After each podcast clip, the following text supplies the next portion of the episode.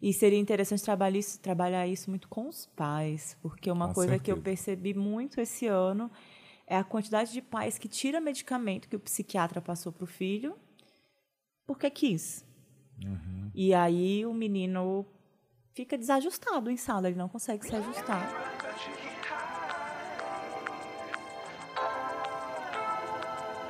Este é o Conselho de Classe Podcast.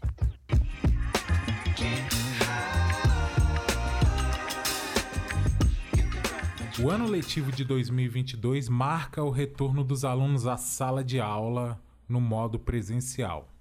Aqui a gente pôde perceber e pôde presenciar muitas dificuldades vividas por nossos alunos, não é mesmo, Larissa? Sim, desde os problemas psicológicos que vieram né, de todos os problemas da pandemia, mas a gente percebeu muito a falta do estudo, né, de saber como estudar. Os nossos alunos estão com muita dificuldade em estudar, né? Que parece uma coisa simples, mas não é tão simples assim. Então você planejou algumas aulas para ensinar o básico para essa molecada, não é isso? Sim. Sem mais delongas, eu sou o Marcos Gomes. E eu sou a Larissa Tancredi. Então vamos pro programa. Esse ano a gente percebeu que a molecada voltou da pandemia é, sem ritmo de estudo, né? Muitos deles, a, a maioria até, não sabe estudar, né? É, sem noção nenhuma do que, que é ter uma rotina de estudo, né? Você estava planejando e executando aulas sobre como estudar, não é? Isso. A ideia era eles entenderem o porquê que é importante aprender a estudar e algumas técnicas para eles aprenderem a e botar em prática mesmo. Afinal de contas, a gente é professor, né? E eles estão na escola, eles têm que aprender a estudar, né? É, às vezes a gente foca somente, né, o que é meio o básico, O conteúdo, ensinar né? só o conteúdo, que é óbvio que a gente precisa fazer também, mas depois da pandemia a gente teve percebeu que eles não sabem estudar, né? Eles não sabem, eles não tinham um ritmo de estudo por vários motivos. Uhum. E eles não sabiam mesmo estudar, né? Eles não tinham noção do que, que tem que fazer para estudar. Para eles estudar é ver a aula e quando tiver dever, faz o dever. É, eu teve um dia que eu pedi para eles fazerem um mapa mental de um, de um conceito lá, novo, de matemática, e eles não sabiam que era fazer mapa mental. Poucas, poucos alunos sabiam fazer, eu tive que explicar como é que faz, Isso. puxar o fluxograma e É, eles, esses alunos que a gente está pegando agora, esse ano a gente pegou o oitavo ano, né, do ensino fundamental, e ele, é como se eles tivessem saído do, do fundamental 1, né, Uhum. e pulado direto do quinto ano pro oitavo ano. Porque no Isso. ano que eles entraram no Fundamental 2, que é o sexto ano, que eles iam aprender como que é ter várias disciplinas diferentes, cada uma com um professor diferente, semana de provas, prova multi, tudo isso. Eles iam aprender no sexto ano, só que veio a pandemia e eles foram pro presencial, ou pro, Pro modo online, né? A distância. e aí eles não aprenderam isso, eles não tiveram essa vivência de sala de aula, né? E aí juntou essa falta dessa vivência de sala de aula com problemas diversos que eles tiveram por conta da pandemia. E aí foi bem difícil começar o ano com eles. Na verdade, desde o final do ano passado, né? Porque a gente voltou de forma híbrida, né? No final do ano passado. E foi difícil, mas não tanto porque a gente tinha a gente reduziu o conteúdo e aí a gente estava né na, no modo mais light né Bem Pra- light, né? Pra falar a isso verdade. para eles conseguirem terminar o ano mas esse ano não esse ano voltou a todo vapor É. tudo normal nas aulas Então, bora pro, pro assunto. Eu, no caso, você mais, né, descobriu a Gabriela Bailas, né, no YouTube. É, ela tem um canal chamado Física e Afins. E aí ela fala várias coisas interessantes. Ela fala muito sobre a metodologia científica, da gente entender os métodos A científicos. gente entender também coisas baseadas em evidência mesmo Enten- científica, Isso, né? entender o que, que é uma evidência científica, E né? saber também é, descartar o que é pseudociência também. E né? aí ela faz muito, muitos vídeos falando justamente de pseudociência, né?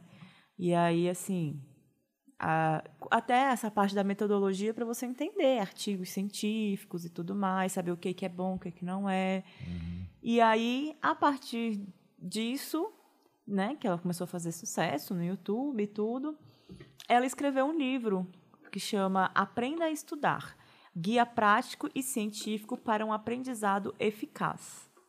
E aí eu comprei esse livro, é um e-book, né? Eu comprei, e aí tem um material bem interessante lá.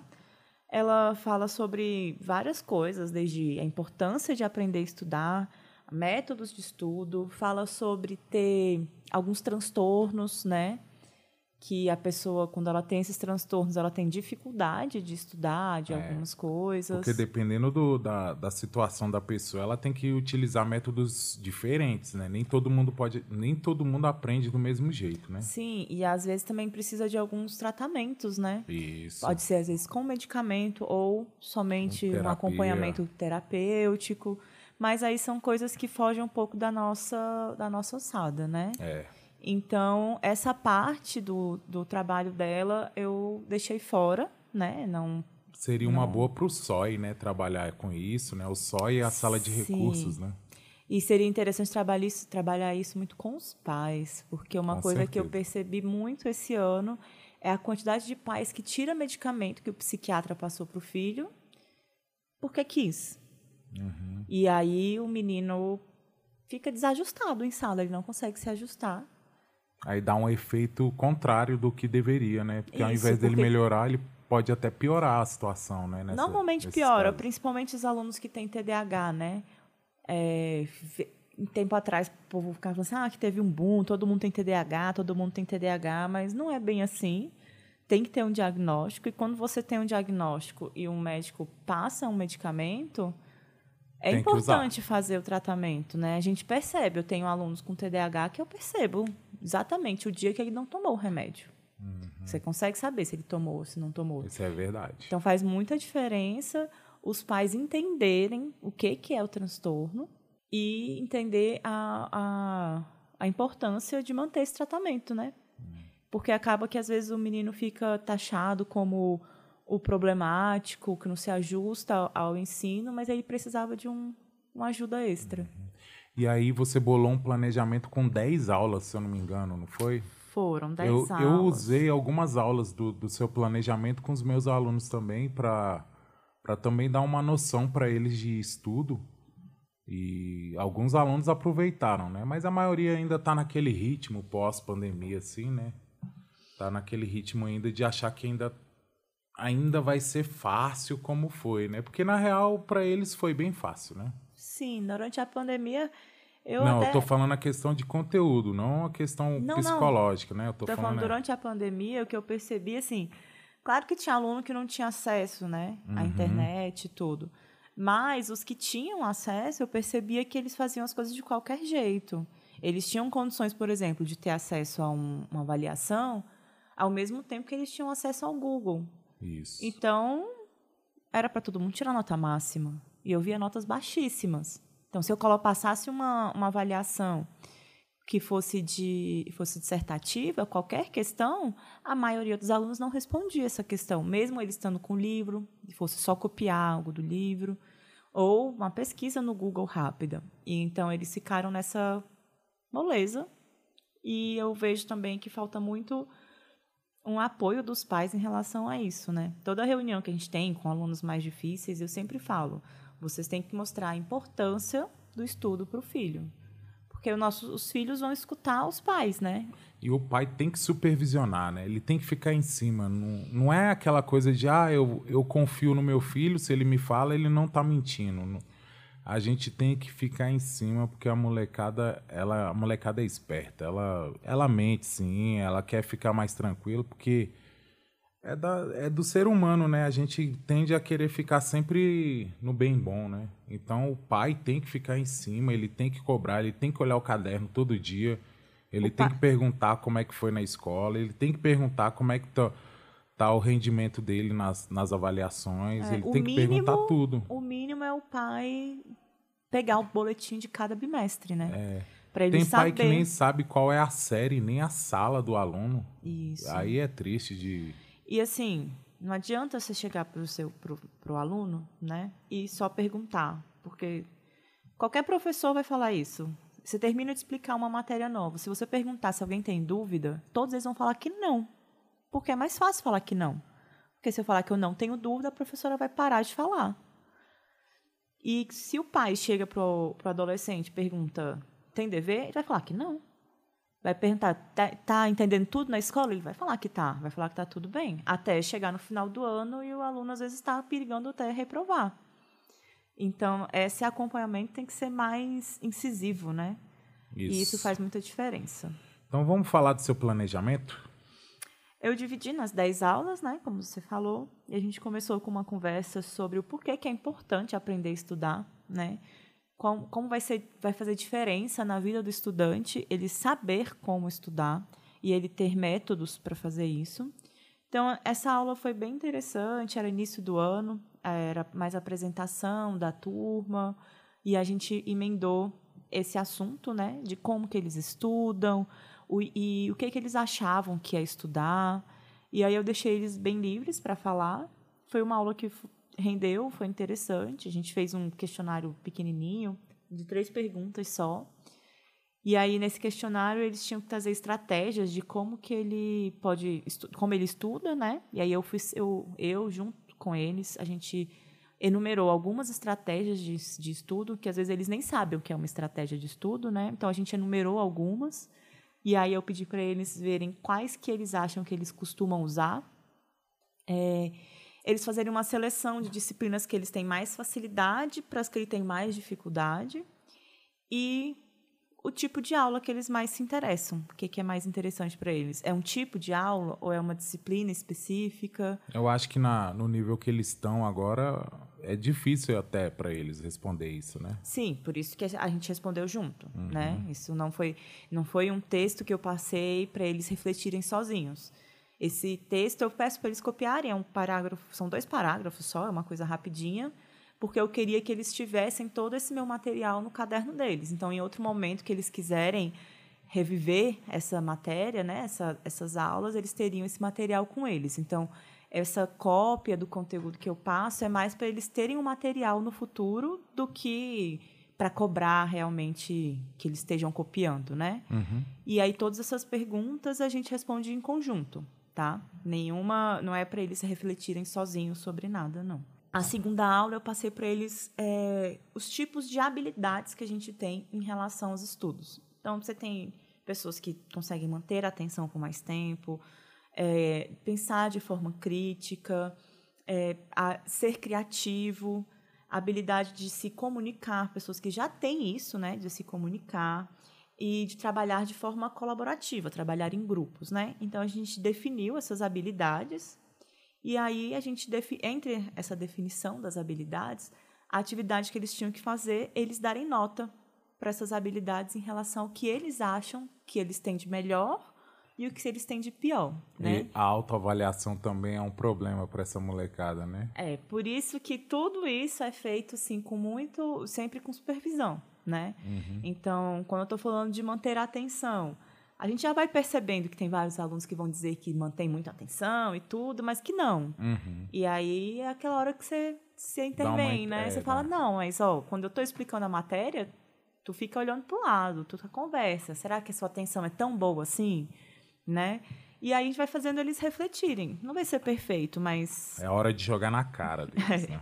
Mas a gente vai fazendo eles refletirem, né? Se você deixar sozinho, não, eles é, vão botar, tipo, 0 ou 10 e para qualquer coisa, sem pensar muito, porque eles não têm, né, essa, esse senso crítico ainda, né? Isso. né?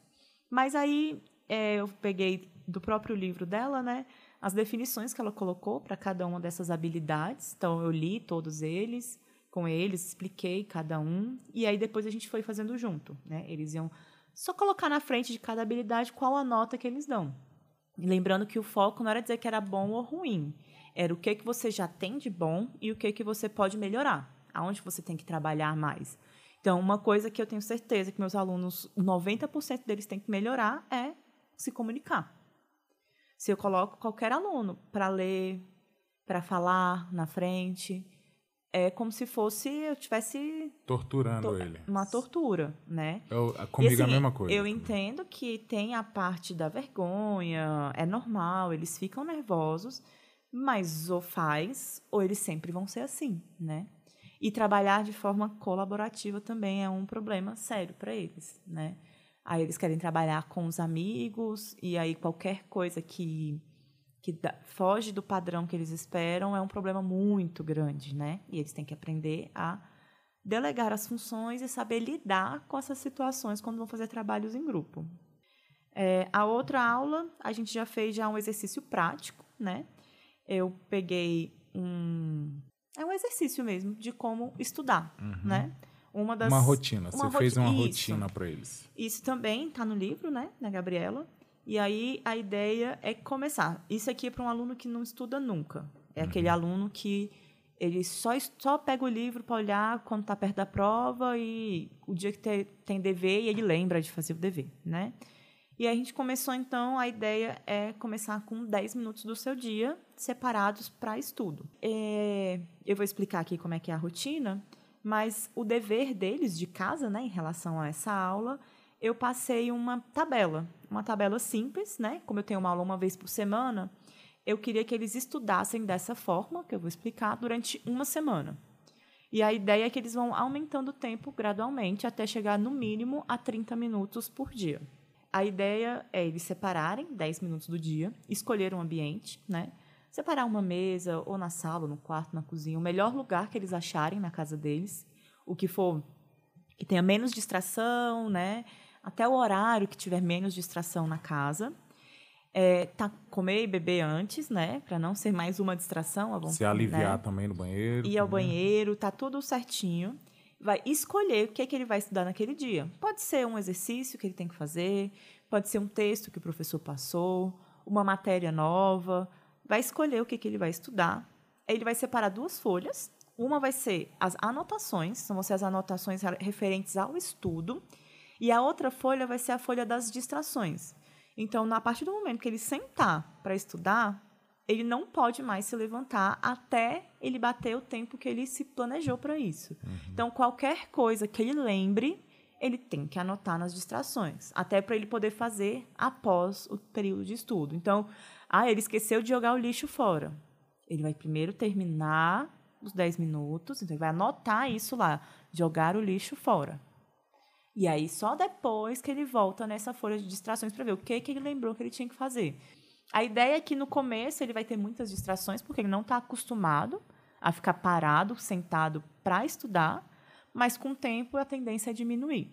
Né? E aí a ideia é que ele vai estudando, ele vai fazendo anotações em relação ao estudo.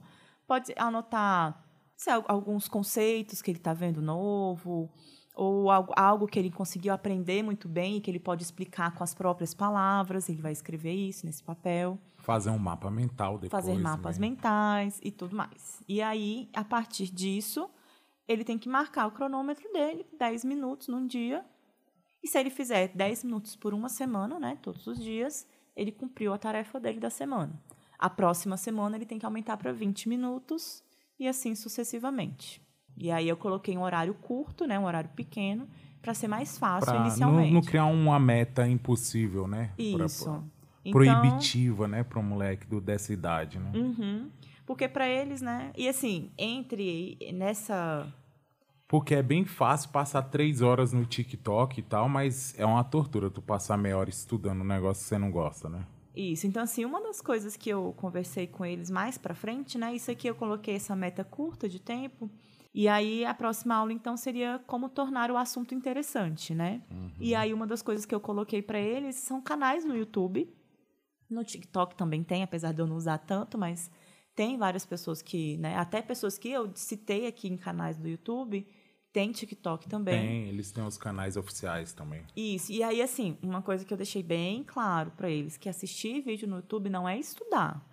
Estudar é sentar, é ler, é, re, re, fazer revisões, explicar em voz alta o que eles acabaram de aprender, fazer exercícios, refazer exercícios. A parte da, dos vídeos é mais para tornar o assunto interessante, para eles ficarem mais uma coisa um pouco mais leve. Então, ele só vai somar aos estudos. Isso. Não pode falar para mim que, não, professor, ontem eu assisti meia hora de um vídeo na internet e eu estudei. Não. Essa parte isso é para somar aos estudos dele. Então, às vezes está vendo alguma coisa que, não sei, física, por exemplo. Tem alguns experimentos que não dá para você fazer na escola, na escola de ensino fundamental. Você não vai ter laboratório para isso. Mas você pode procurar no YouTube que você vai achar. E aí são várias coisas que podem tornar o assunto mais interessante. É, um canal chamado Manual do Mundo, um dos mais famosos aí, Isso. do Iberê Tenório, ele é fera nisso. Isso, tem também, tem vários, né? Fala, tem o do Átila, tem o da Nerdologia, é, o Vogalizando História, que é muito interessante para é. revisar matérias de história. O Vogel é, é fera, eu Ele é, gosto dele. é. E aí a gente vai ter também, que eu coloquei aqui, o Minutos Psíquicos, né? Uhum. É um psicólogo, são dois psicólogos, não, não, é um psicólogo. É um psicólogo. E aí ele fala sobre vários assuntos relacionados à psicologia e que para os alunos eu achei interessante, para eles às vezes até entender o que, que é. Tipo, tá, eu fui diagnosticado com TDAH. Mas o que, que é isso? Por É. que, que eu tenho isso? Por que, que eu tenho que tomar um remédio, um medicamento? Então, isso. O que, que o medicamento faz no- meu corpo, né? Exatamente. E aí eles explicam essas coisas, né? Até assim, quando a pessoa tem um ataque de pânico, que lá no começo do ano aconteceu, né? De Muito. alunos terem Tava ataque, ataque de epidemia, pânico. né? E choro, né? De ficar assim nervosa, de chorar demais. E é- eles não sabem o que está acontecendo, né? Eles são adolescentes, então eles não têm completo entendimento sobre essas coisas. E aí esse canal eu coloquei com esse intuito, né? Deles poderem tirar dúvidas sobre coisas que eles estão sentindo, que às vezes nem os pais vão saber explicar direito, mas que nesses vídeos eles poderiam ter alguma noção do que, que acontece. Aí depois a gente falou sobre procrastinação e se organizar, né? Organizar o dia deles. Esse é um Então- problema que eu também tenho. Eu procrastino muito. Muito. É, muito, uma das coisas é a gente começar a fazer as tarefas que são mais fáceis, né, no seu dia. Porque aí você fica um pouco mais animado, empolgado, porque você faz uma lista de tarefas e aí você vai fazendo as mais fáceis, você vai vendo que está andando, né? Se você começa pela mais difícil, às vezes você se desanima no meio, aí vai olhar um TikTok, vai olhar não sei, outra coisa, e aí quando você vai ver, você perdeu um tempão e não fez nada, né? É. E aí uma das coisas que a gente falou muito foi sobre organização do dia deles, né? Então a gente fez uma conversa tranquila sobre o que é que eles fazem no dia deles. Que tirando os que têm curso de línguas ou faz algum esporte, eles não fazem nada. É, e eu, e eu acrescentaria aí também um problema muito sério que os, que os meninos dessa idade, as meninas também, mas eu vejo mais nos meninos que eles estão dormindo errado, né? Eles estão virando à noite acordados, jogando, jogando muito e mexendo também no, no, no- celular. no celular e estão trocando a noite pelo dia, né? E isso é, Bem é complicado. ruim, né? Porque eles estão em fase de crescimento e isso aí tá desregulando tudo neles. E eles não fazem nem noção disso, né? Uhum. Mas em relação à organização, né, como eu falei, em todas as minhas aulas eu tenho um textinho base que eu leio com eles. Eu, alguns eu imprimi, outros eu pedi para eles copiarem, os que eram menores, né? Mas a ideia da organização é eles entenderem, né? Quantas horas eles têm no dia livre, quais são as obrigações, quanto tempo eles demoram em cada obrigação. Então, tem muito aluno, por exemplo, que a obrigação dele na casa é lavar a louça.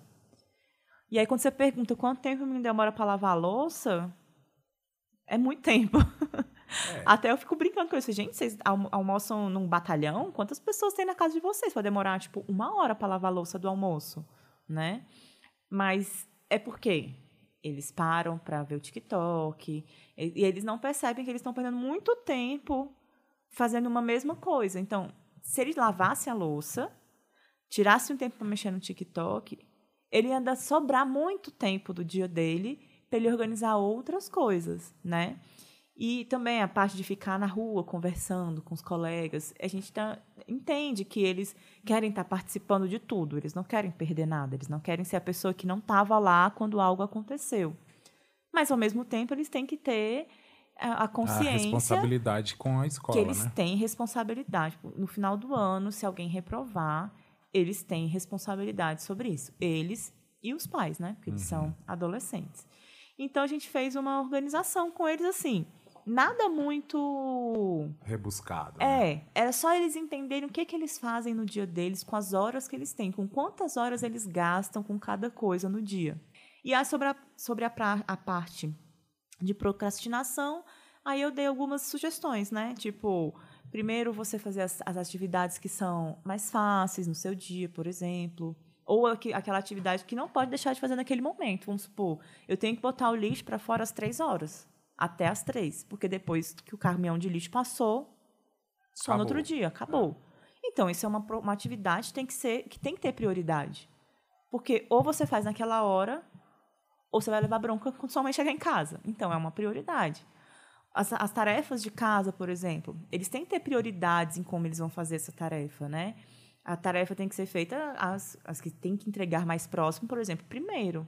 E não necessariamente a que ele tem mais facilidade, né? Então, ele tem que aprender a, a fazer uma... um- uma seleção, não é seleção, Uma classificação. uma classificação, isso. Uma classificação das atividades que eles têm no dia. Colocando as atividades prazerosas deles também. De ficar na internet, de jogar, de conversar com os amigos. Então, não é fazer, fazer exercícios físicos todas as também. atividades, tudo que eles fazem no dia deles tem uma importância. Não tem que tirar tudo e fingir que é só vai estudar, porque não vai acontecer, né? Mas é importante eles saberem com o que, que eles estão gastando o tempo deles e como se organizar para eles poderem fazer tudo que eles querem, né? Tudo que eles gostam.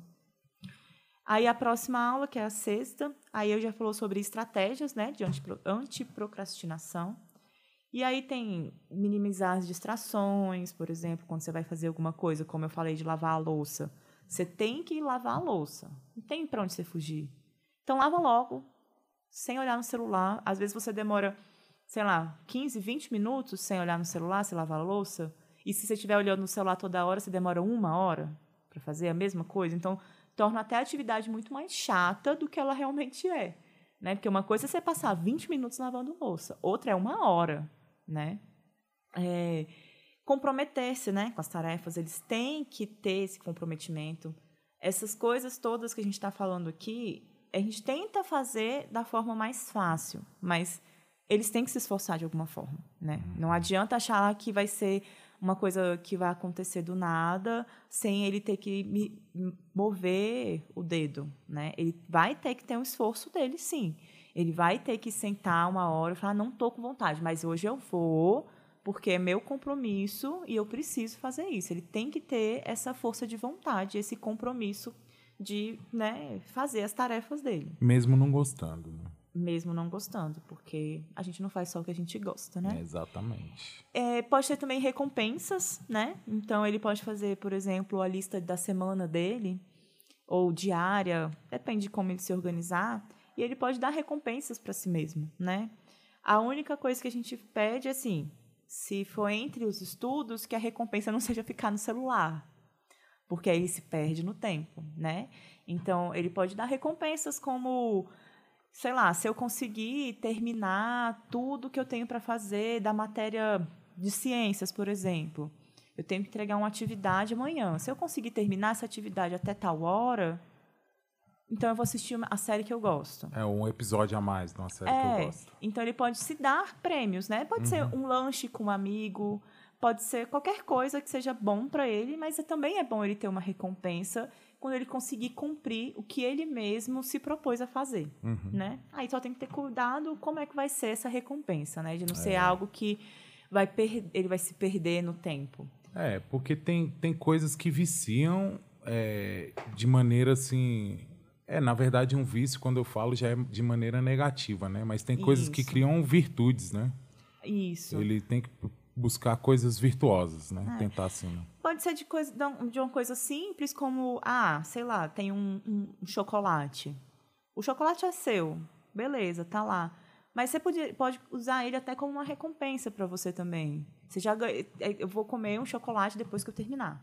É, mas se você tem problemas de compulsão alimentar, não faça é, isso, não. não. Não, é uma boa. É, sim, você pode testar algumas é. coisas que podem funcionar, né? Uhum. Pode ser ficar um tempo com os amigos. Isso. Pode ser assistir um filme, assistir uma, um, um episódio Meditar um pouquinho. Pode ser várias coisas. É. Até uma soneca que eles gostam muito. Então, é. pode, tipo, ah, tá, eu vou primeiro fazer isso e depois eu vou poder dormir. Então, vai ser minha é. recompensa. Eu vou dormir de forma tranquila, porque eu sei que o que eu tinha que fazer já foi feito. Já foi feito.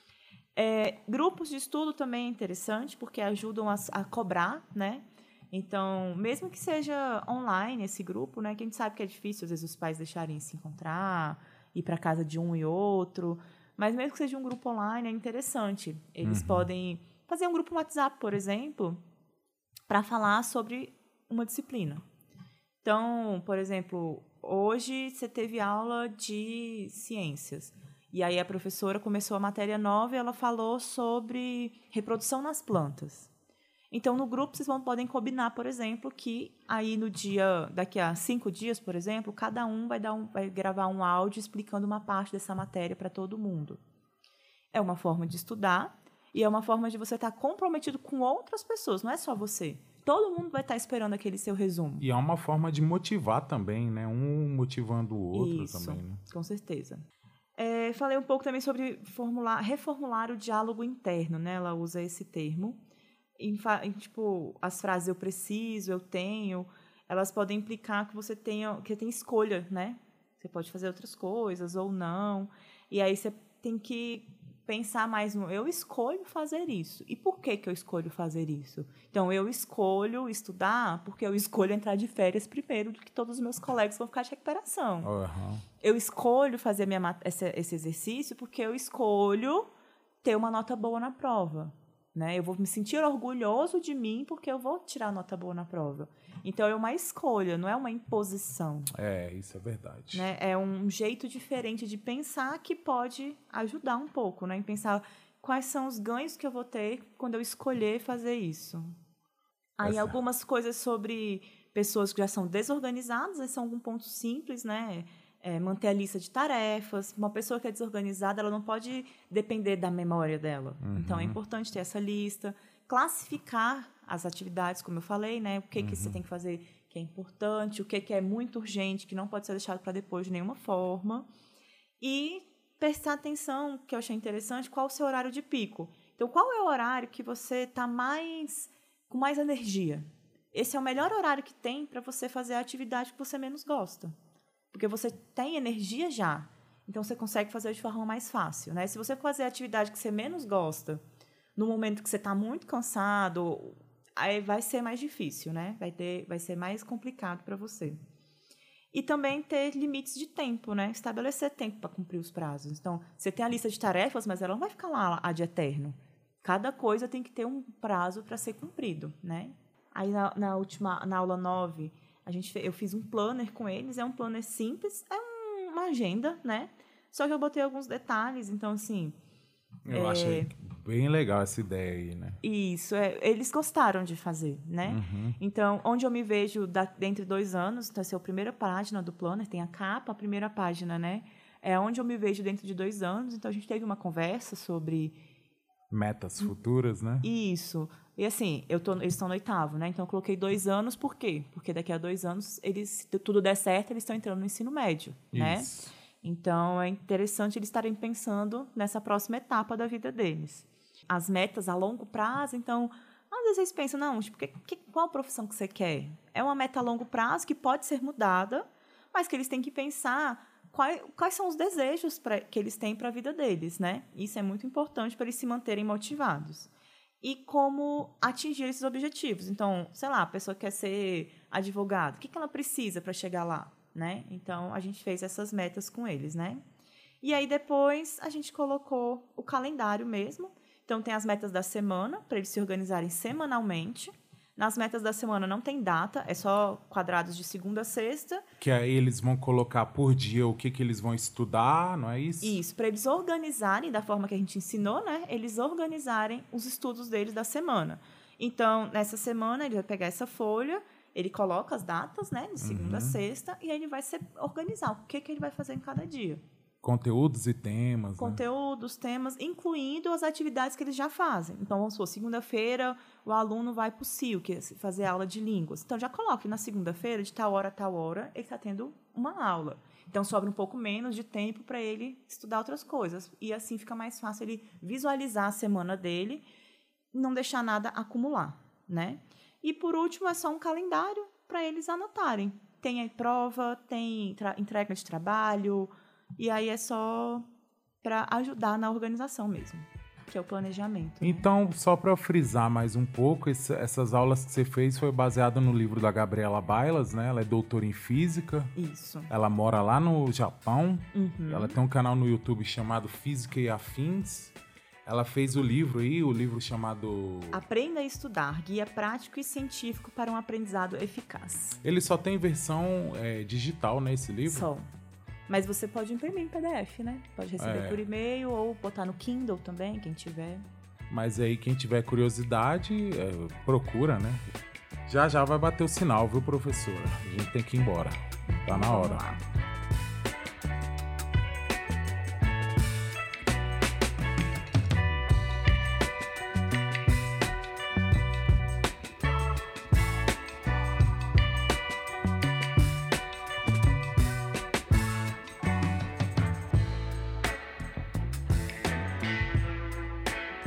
Conselho de Classe é um podcast da Atômica Áudio Soluções, apresentado e idealizado por Larissa Tancredi e Marcos Gomes. Este episódio tem roteiro de Larissa Tancredi, com edição e sonorização de Marcos Gomes. O Conselho de Classe estará no ar sempre às quartas-feiras, em todas as plataformas de áudio. Avalie os nossos programas e nos sigam no Instagram, arroba Conselho de Classe Podcast. Muito obrigado!